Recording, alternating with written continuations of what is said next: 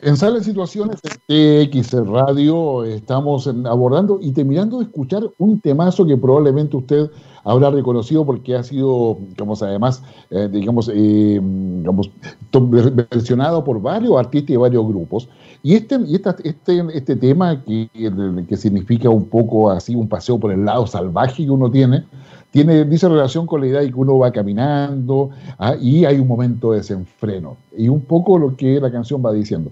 Pero vamos a saludar a nuestro invitado de hoy, que es el subdirector de Asuntos Espaciales de la Fuerza Aérea de Chile, Coronel Luis Felipe Sáez. Coronel, un agrado saludarle. Muchas gracias por estar con nosotros en nuestro programa de eh, Sala de Situaciones. Buenas tardes, Guillermo. Al contrario, un placer, un agrado y muchas gracias por invitarnos.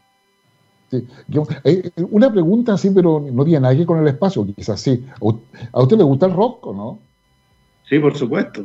Todos tenemos nuestro lado salvaje, ¿no? Igual que la canción. ¿eh? Bien, no, no, me parece, digamos, fundamental. Porque la verdad es que el rock es parte de muchas generaciones y, el rock ha evolucionado junto con la sociedad. Entonces, yo creo que ahí hay un, tema. Ya después te voy a contar qué canción nos va a seguir una vez que empecemos nuestra entrevista. Que con toda seguridad. ¿Ah? El espacio también tiene su lado salvaje, y yo creo que es el lado salvaje de la sociedad que uno tiene que aprovechar también y complementar con los otros lados que tenemos.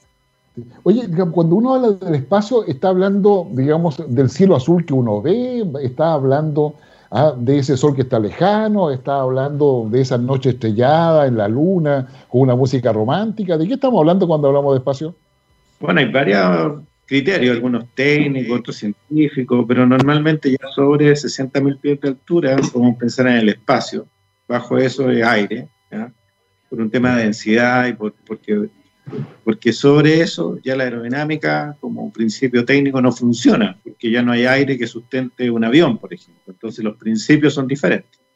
Ya, a ver, espérate un, un momento. O sea, a ver, decir, para que un avión vuele requiere que haya aire empieza y quienes no escuchan no necesariamente digamos, son especialistas en este tipo de cosas. Ah, el espacio entonces se, se, digamos, se diferencia porque no hay aire. ¿ya? Entonces, ¿cómo se sostienen las cosas ahí arriba?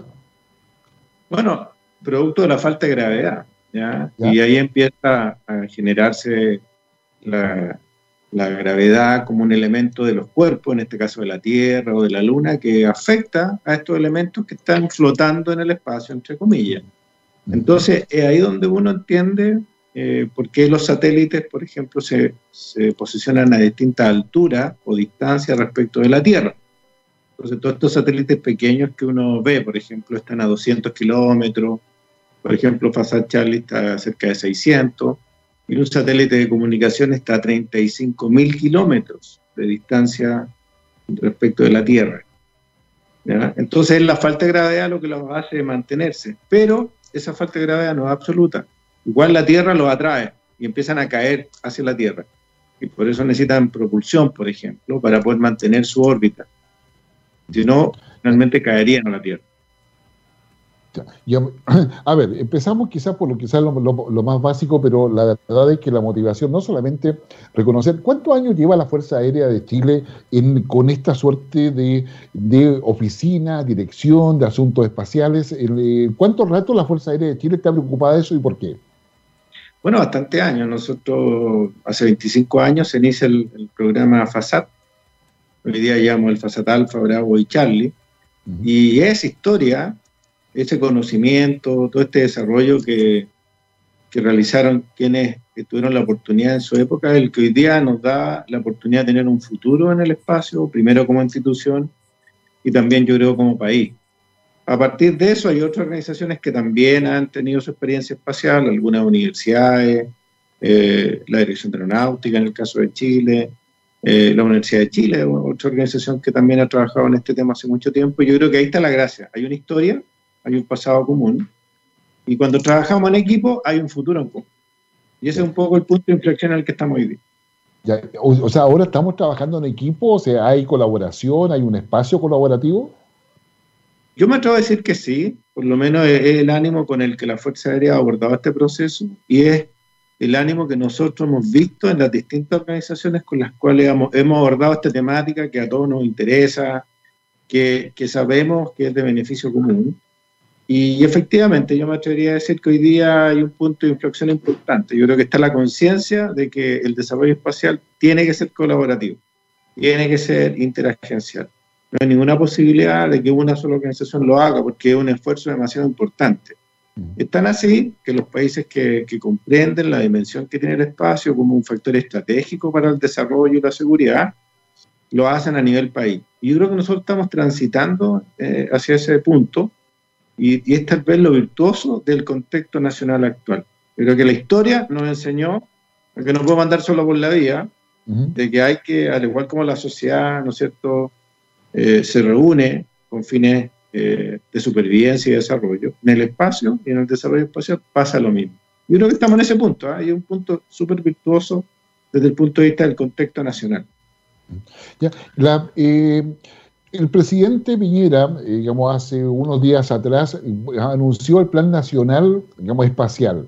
¿Ah? la Fuerza Aérea, ¿qué tiene que ver con eso? Eh, ¿O está esperando los lineamientos que diga el presidente o está apoyando derechamente este desarrollo que pareciera ser de largo plazo, como lo ha anunciado? Bueno, es un desarrollo de largo plazo, efectivamente, es un desarrollo sistémico y que busca ser estructural e institucional. Eh, lo estamos haciendo en función de los lineamientos que el Ministerio de Defensa ha hecho. Por supuesto el Ministerio de Defensa también en coordinación con otros ministerios. Eh, y la institución toma esto, este mandato, toma estas orientaciones y genera propuestas, como, no, como una organización técnica en este plano, como una organización que tiene masa crítica y tiene experiencia en el ámbito espacial, hemos hecho diferentes propuestas pero todas estas propuestas y toda esta orientación se enmarca en un gran propósito, que es el fortalecimiento del sistema espacial nacional. Y eso lo hemos hecho en función de tres grandes pilares. el eh, primer pilar es la institucionalidad, de tener un modelo de gobernanza que, nos permita lo que tú decías, trabajar en equipo, tener un propósito, una visión común, generar sinergia eh, en el esfuerzo y en el empleo de los recursos. Y, en ese sentido, eh, estamos avanzando y, yo creo que efectivamente eh, vamos a contar en algún minuto, más temprano que tarde, con ese modelo y, que nos va a aportar. El segundo pilar es el anuncio de este Centro Nacional Espacial, que busca ser una especie de hub de innovación, de emprendimiento, de desarrollo tecnológico. El Ágora, donde vamos a juntar a todos los actores de distintas áreas espaciales y que va a tener cuatro grandes áreas a su vez. La primera es un laboratorio donde se van a fabricar satélites. Cuando hablo de fabricar, hay que ser bien cuidadoso porque en realidad lo primero que vamos a hacer es integrar. Vamos a comprar los kits y vamos a integrar esos kits en Chile. También vamos a desarrollar carga útiles. Las cargas útiles son los elementos que van dentro del satélite, que hacen que el satélite opere. Y los vamos a integrar con otros satélites. Y, y ah. esto va a ser en una escala de satélites del orden de 20 kilos más o sea, a ver, un momento, un momento. Es mucha información de una sola vez. A ver, a ver, digamos, me estás diciendo de que, digamos, es posible comprar kit, cualquier persona puede comprar kit para armar un satélite, así como yo armo. Depende, del tipo de satélite. Hoy día eh, el costo de acceder al espacio cada vez menor. Eh, hay un gran nivel de estandarización en las tecnologías para llegar al espacio. De hecho, hay un estándar que se llama CubeSat, que son satélites de forma de cubo, donde tú unes un cubo con otro. Un cubo son como 10 por 10 centímetros y tiene aproximadamente eh, un kilo de peso. Y son los nanosat. Ya. Ya. Que claro, hoy día algunos encuentran por eBay, también hay. Ya. O sea, hay, hay, todo un mundo, digamos, de desarrollo. ¿Y el tercer pilar que tú me decías mención? Es el Sistema Nacional Satelital, es el que le, provee al país de los activos, de los elementos con los cuales tú puedes operar, llegar y explotar el espacio, obtener información. Entonces hemos trabajado, por eso que hemos trabajado de manera coordinada con distintos ministerios, con distintos actores nacionales, con esta gran estrategia y por eso que efectivamente ha habido un gran espíritu de colaboración en estos tres pilares y, afortunadamente ya el, nuestro presidente anunció el fin de semana y los ministros del ramo también el desarrollo del Sistema Nacional Satelital y del Centro Espacial Nacional. Y como te contaba, tiene el área de la fabricación, pero también de la operación. O sea, tú fabricas el satélite, después lo, lo, operas de ahí mismo, que es un centro de control de emisión espacial. También tiene una, una, tercera área que es el de procesamiento y análisis de datos, porque aquí hay una gran cantidad de información. Sí, no, yo me imagino. Y la cuarta es el área destinada a la industria y el emprendimiento, porque la base tecnológica, la base de conocimiento espacial es primo hermana de un montón de industrias. Por lo tanto, lo que tú haces en el espacio llega eh, por rebalse a un montón de otras áreas del conocimiento y sectores industriales. A ver, momento, momento, momento, Luis. Momento, porque digamos, yo creo que. Oye, dejamos una pregunta así, digamos, no sé si sabes el dato. ¿Cuántos, ¿Cuántos satélites hay alrededor de la Tierra aproximadamente? Depende a quién le pregunte, ¿no? Porque hay un registro oficial ¿Ya? y hay otros que nunca fueron registrados. Porque hay satélites que son absolutamente secretos, que nadie sabe que fueron fabricados y que están en órbita. Ya, pero se, que preguntar a China, Rusia, Estados Unidos.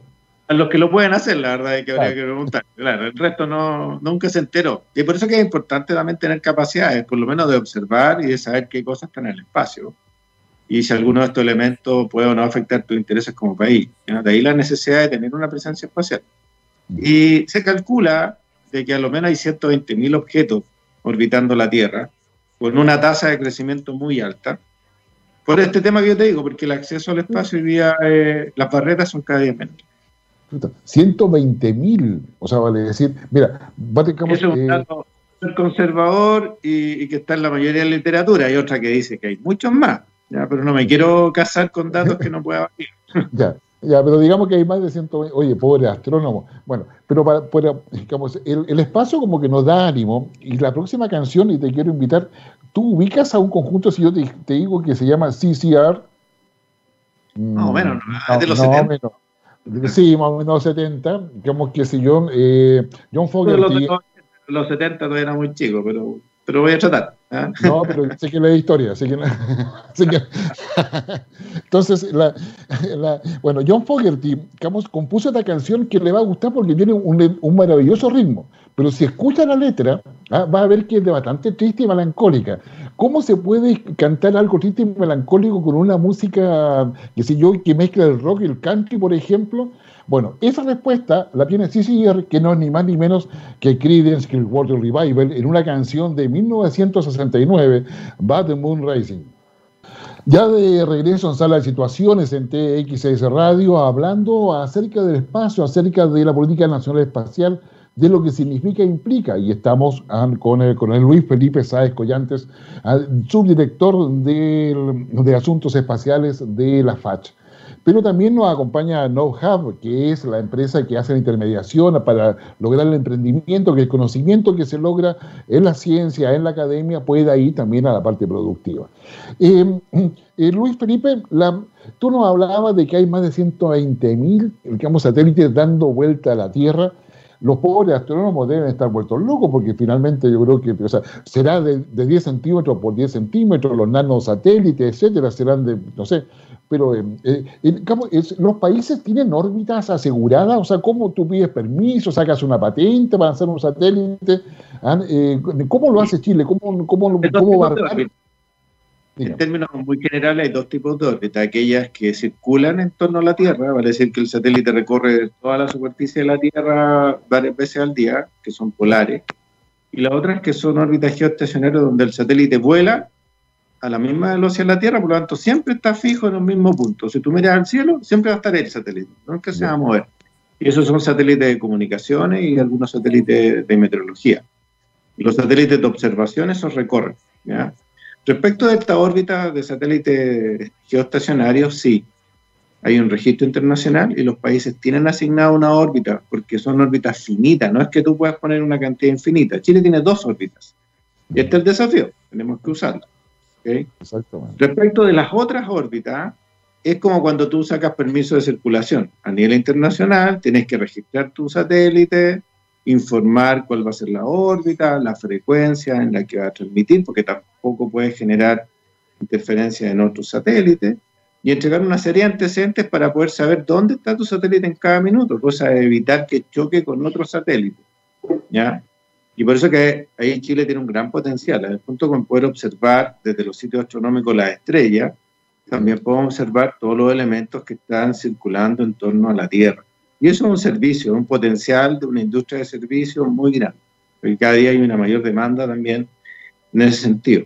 Así que también aquí hay una oportunidad en donde uno como país puede ir cambiando su estructura económica, la forma en cómo generamos valor, hacia una economía de servicio, una economía digital en donde ingresan datos y sale información como un producto o un servicio. O sea, aquí, junto con exportar kilos de salmones, tal vez en algún minuto podríamos exportar kilobytes de información. Creo que ahí está un poco el desafío, hacer las dos cosas y hacerlas bien. Digamos, las capacidades de, eh, consideradas para estos nuevos satélites, que serían tres, según, según entiendo, ¿qué capacidades tiene, eh, digamos, o hasta qué capacidades podrían llegar todos esos satélites? Bueno, el presidente anunció una constelación de satélites y aquí es importante decir que hay tres subconjuntos. ¿Ya? La primera constelación, los que van a eh, reemplazar a la serie de los FASAT, ¿no es cierto? Que hoy día tenemos el FASAT Charlie, y de esos están previstos tres dos que van a ser completamente nacionales y un tercero que vamos a compartir. De esos tres, uno va a ser fabricado en Chile, y es muy importante porque estamos hablando de un satélite del orden de 100 kilos. La tendencia de largo plazo en lo que es el desarrollo tecnológico de satélite probablemente va a ser confluir en ese segmento el mayor nivel de desarrollo, producto de los procesos de nanotecnología. Por lo tanto, la buena noticia es que como país nos estamos subiendo al principio de la ola, al principio del cambio tecnológico. Por lo tanto, cuando esa tecnología esté madura, nosotros también ya vamos a tener una experiencia razonable para ser autónomos en ese proceso.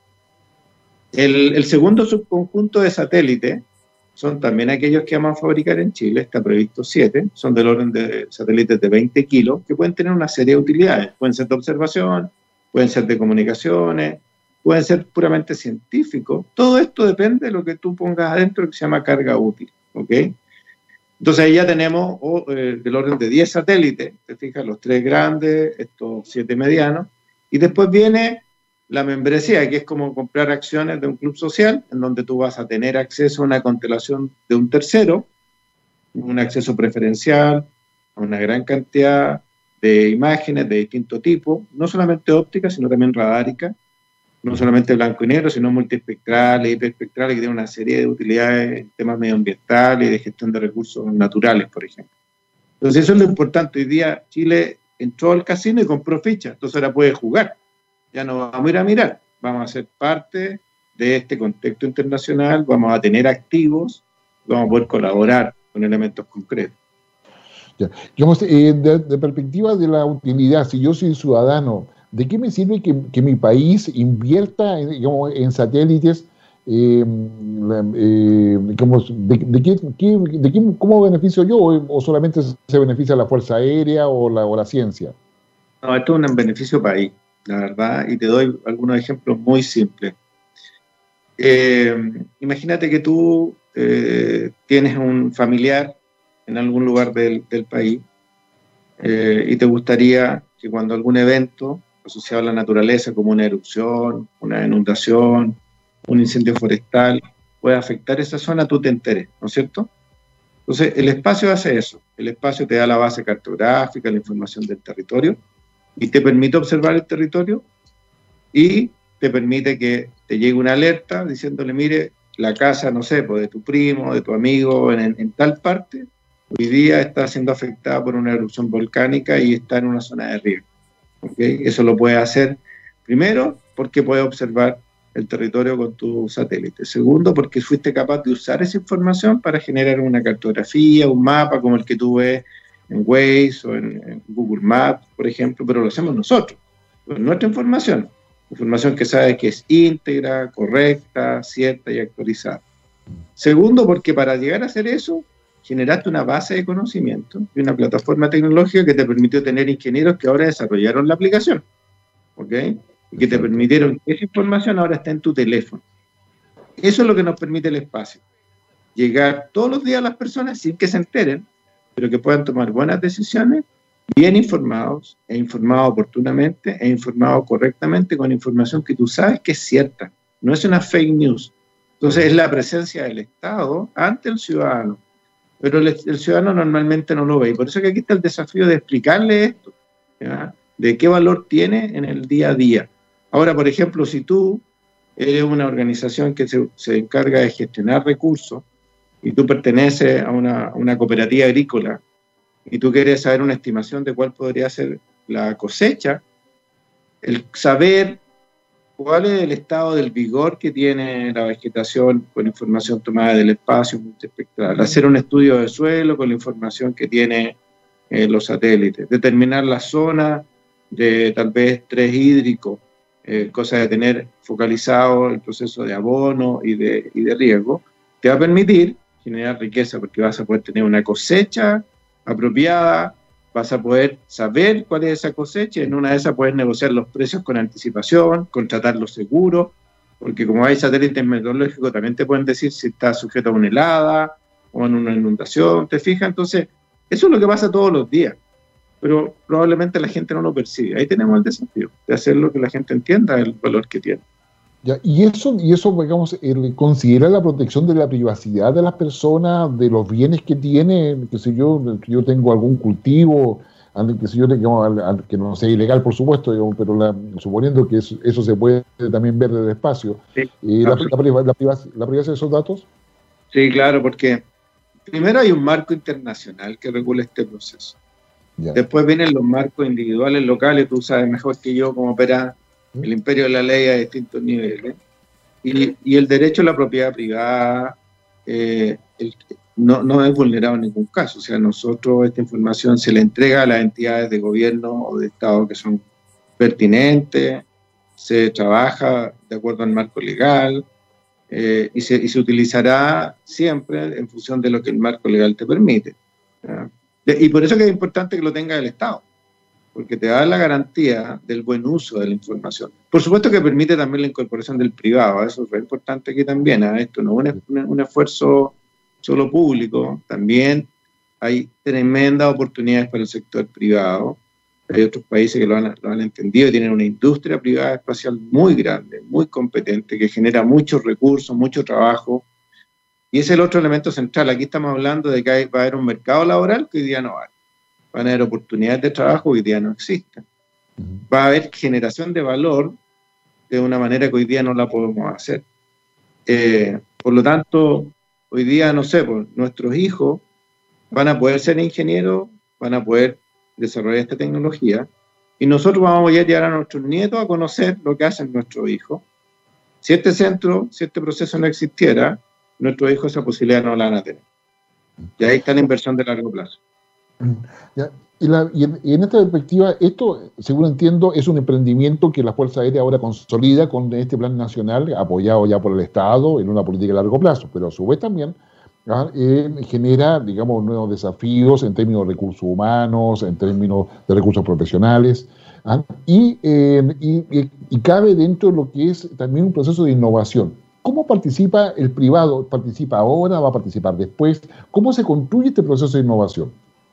Bueno, se construyó desde su origen. ¿eh? Esto es un proceso que, yo quiero ser generoso aquí. No hemos hecho solo como Fuerza que hemos tenido gran ayuda de las universidades, una tremenda colaboración de otros ministerios, con el Ministerio de Ciencia, el Ministerio de Transporte, bienes nacionales, ha sido tremendamente relevante porque ahí está todo lo que es la gestión de la información, Cancillería, porque también este es un punto de vinculación regional e internacional del país hay organismos técnicos del Estado con los cuales hemos levantado requerimientos y entender mejor cuál es el modelo de negocio en el fondo. O sea, ahí yo te quiero decir que en realidad este en su origen siempre ha sido un proceso colaborativo.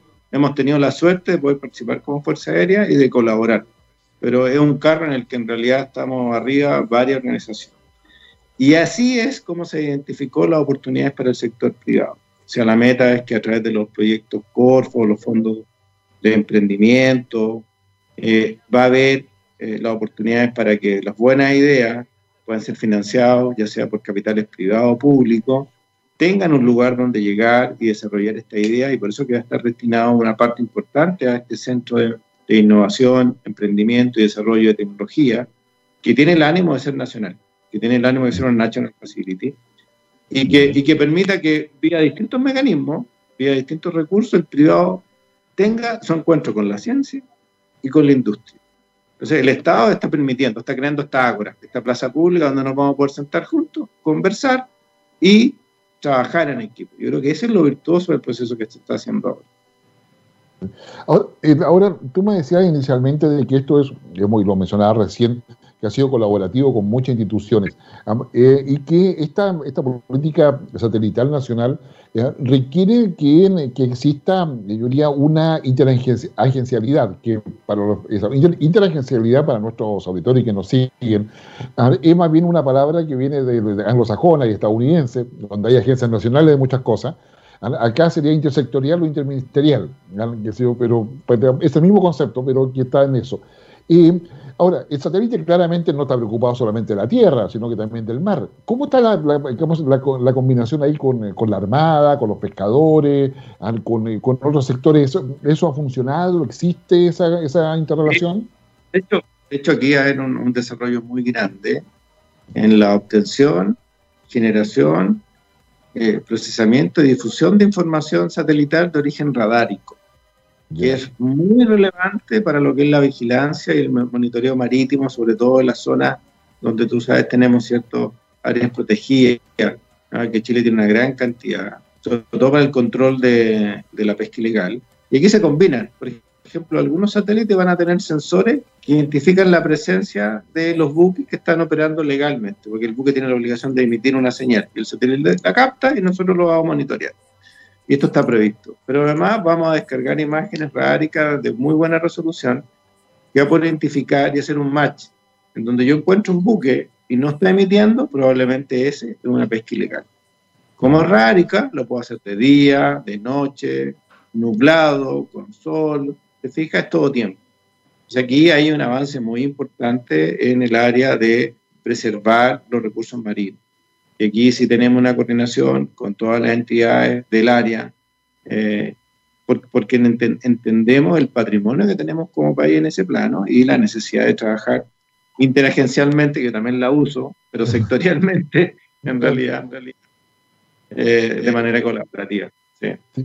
Sí, acá, acá, esto supone todo un esfuerzo de desarrollar una institucionalidad que facilite este, este desarrollo de este potenciamiento. Ahora, lo que a mí se, me ocurre, tal cual pasó en su minuto con la política antártica, ¿ah? de que cuesta convencer a quienes toman decisiones, particularmente senadores, diputados, de que esto es relevante a pesar de que tú no ves un producto concreto y además eh, es a largo plazo. ¿Ah? La, eh, se, ahí va a haber un catastro de, los, de las modificaciones institucionales que habría que hacer para que esto pueda ir fluyendo adecuadamente a nivel, no sé, regional, porque imagino que a la región del Maule le interesa datos que no le interesan a la región de Antofagasta. ¿ah? ¿Cómo se va a monitorear todo esto? Bueno, efectivamente, hoy día Chile tiene un marco institucional, existe un Consejo de Ministros para el Desarrollo Espacial, y, probablemente este impulso desde el punto de vista de los activos, desde el punto de vista de la infraestructura con el Centro Espacial Nacional, eh, va a requerir eh, un perfeccionamiento de la intencionalidad. Yo creo que en eso hay consenso absoluto. También está el ánimo de, de avanzar. Y nosotros tenemos la expectativa de que efectivamente se pueda hacer, porque es un elemento fundamental para eh, generar estos procesos de desarrollo. Es como que quiera hacer pan, pero tiene la harina y te falta el agua, ¿no es cierto? Eh, entonces, la institucionalidad es muy importante. Yo creo que eso sí se entendió. Eh, prueba de ello el apoyo que ha recibido el proyecto, la vinculación interministerial que existe en este proceso. Así que tenemos la, expectativa y la esperanza de que efectivamente esta institucionalidad pueda ser mejorada en el, en el corto plazo. Y eh, sea acorde con los desafíos que tú dices, que efectivamente ahí están. Identificar dónde está la demanda de información, cuál es el mejor medio para satisfacerla, eh, qué tipo de información, cuál va a ser el canal. Eh, en el fondo, hacer un mejor uso de los recursos fiscales también, y proveer mejor información para los procesos de toma de decisiones, sobre todo las políticas públicas. Ya, eso, yo creo que la verdad, yo lo felicito porque conozco, conozco bastante cómo ha sido el desarrollo que, ha sido espacial de la Fuerza Aérea. y creo que eh, llega en un momento quizá un poco atrasado, pero finalmente llega, que es lo importante, a una política nacional de largo plazo, que significa que el, Estado se focalice en todo ello. Y cuéntame, ¿el recurso humano que trabaja en todo esto es, solamente, ha sido de la Fuerza Aérea solamente? ¿Qué tipo de, de persona hay? Porque o sea, tú eres piloto de guerra. Ah, qué sé yo, ¿cómo llegaste a esto? Y los que trabajan ahí, ¿hay técnico electrónico? ¿Qué hay? Todos. Tenemos un equipo multidisciplinario muy, muy competente. Aquí hay gente que es ingeniero aeronáutico, ingeniero en telecomunicaciones, ingeniero informático, mucho, porque este tema es muy intensivo en TI, en tecnología de la información. Tenemos geógrafos también, porque hay que entender cómo se gestiona el territorio y cómo se obtiene la información. Tenemos cartógrafos, que son los encargados de hacer la cartografía, porque si en el Google Maps, por ejemplo, hoy día mucha gente no logra llegar a, ni al supermercado, ¿no es cierto? ¿Ah? Eso es verdad. Eh, tenemos también, porque hay un tema de, como tú lo mencionabas, del marco legal nacional e internacional, y este hay que hacerlo eh, con respeto al marco legal. Eh, tenemos gente del área de finanzas, porque, porque hay que financiar, hay que generar flujos de, pago, de servicio. Eh, por lo tanto, y tenemos muchos técnicos también que son los encargados de operar los satélites, calibrar la antena, instalar sistemas. Eh, por lo tanto, eh, afortunadamente como institución tenemos un equipo muy grande, muy variado y eso ha sido un patrimonio de la institución. La experiencia que hoy día se tiene, la diversidad de perfiles profesionales, y ahí uno se da cuenta cómo el espacio es tan virtuoso, porque te permite integrar una serie de actores que uno decía, pero como un abogado con un ingeniero en telecomunicaciones podrían tener algo en común, ¿no es cierto? Bueno, aquí lo tienen. Y, eh, y esto lo hemos complementado con el capital humano que tienen la universidad y otros ministerios.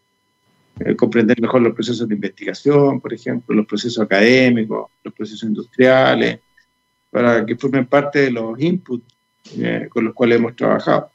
Así que en realidad, yo te digo, el, equipo eh, son más de 30 personas. ¿no? Buen equipo. ¿Qué pasa, ¿Cómo ustedes han abordado, o sea, o está considerado la transferencia de tecnología, digamos, porque tú me hablaste de que se va a construir un satélite acá. O sea, empezamos por, digamos, armar uno, qué sé yo, la, ah, y vamos a construir uno. ¿Y eso implica transferencia de tecnología? ¿Implica alguna dependencia? ¿No va a dejar eso?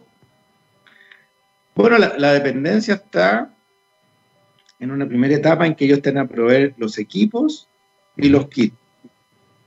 De ahí depende el talento que tú tengas, ¿no es cierto?, de aprender.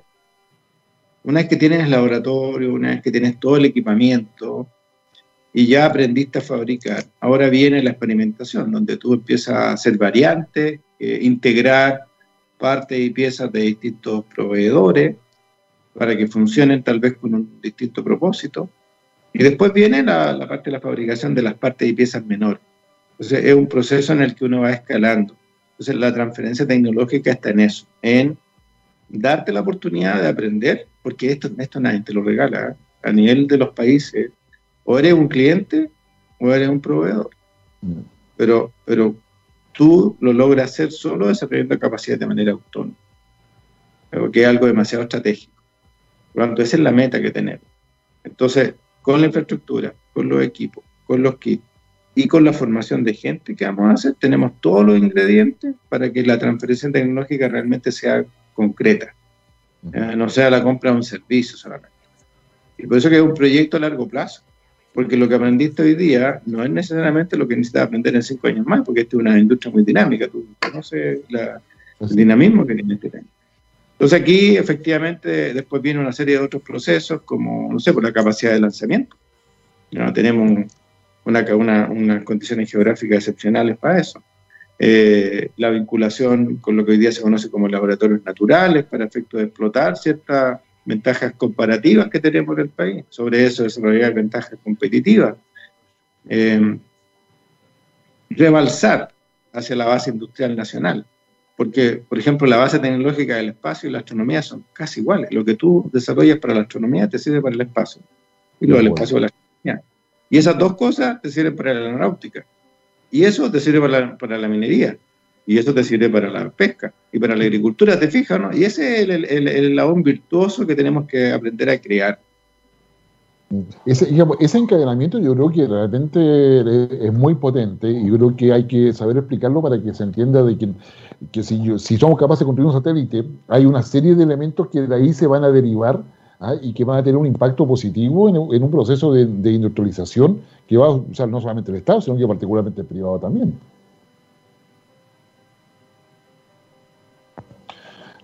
Estábamos con Luis Felipe Sáez, subdirector de Asuntos Espaciales de la Fuerza de Chile, conversando la importancia de que, de que tiene el satélite, la relevancia, digamos, coloca la cámara horizontal. Eh, estamos conversando justamente acerca. Sí, eh, coloca el teléfono horizontal. Ahí. Ahí, ahí sí. Ahí, ahí sí. ¿No? Al otro lado. Ahí. ahí sí. Ahí, ahí sí, ya. Ahí sí. A mí no, se, se, se cortar. Ya, entonces, bueno, hay todo un impacto, digamos, lo que se haga acá en solo hecho de lo que decíamos de fabricar un satélite, de poder llegar justamente a lo que es eh, el impacto, digamos, que va a tener positivo para toda la industria. Pero para, para un poco ir terminando, Luis Felipe, eh, ¿Cómo está la situación satelital en otros países de la región? ¿Con quién nosotros nos, podemos equiparar? Eh, eh, digamos, ¿Podríamos compararnos? ¿Cómo, ¿Cómo estamos en esa posición? Bueno, estamos bastante mal, estamos bastante colistas en, el ranking de la región. Ya.